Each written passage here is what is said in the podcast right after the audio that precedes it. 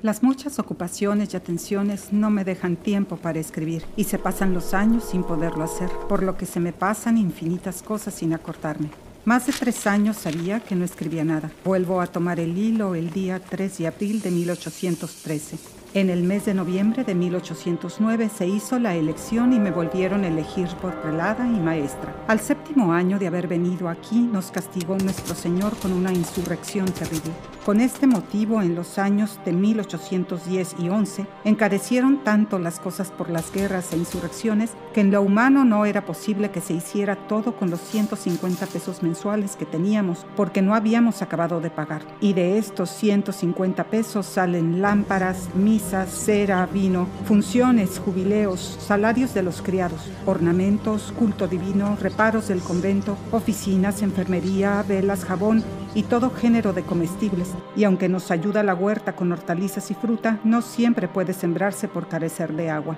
Por estar saqueados, desde la cera para el culto hasta la sal, se puso a un precio muy subido, y yo me mortificaba con extremo porque había que dar de comer y vestir a las religiosas. En este tiempo de carestía, nada nos faltó. La huerta dio mucha fruta, con exceso. La que sobraba se vendía o la regalábamos a los parientes de las religiosas o bienhechores. Dios liberal y misericordioso nos favorecía y regalaba cuanto se apetecía, muchas veces sin saber de quién venía. Al abrir el torno encontraba una olla muy grande de atole de leche, una fuente de bizcochos. Quien lo trajo lo puso en el torno y se fue. Esto se repitió varios domingos. Otra vez una batea con harina muy hermosa, floreada. El señor de la tienda le dijo a la mandadera, lleva esta harina a las madres, quizá les sirva. Otra vez que no había ni un medio para comer, subió la tornera con 10 pesos que había traído una persona a la limosna.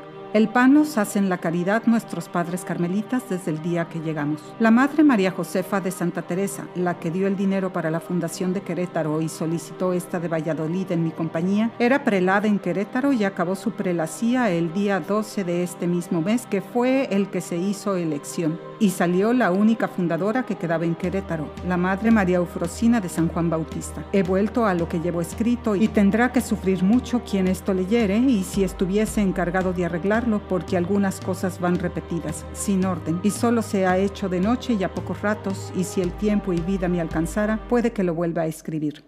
Crónica del convento carmelita del dulce nombre de Jesús, de María Bárbara de la Concepción. La corriente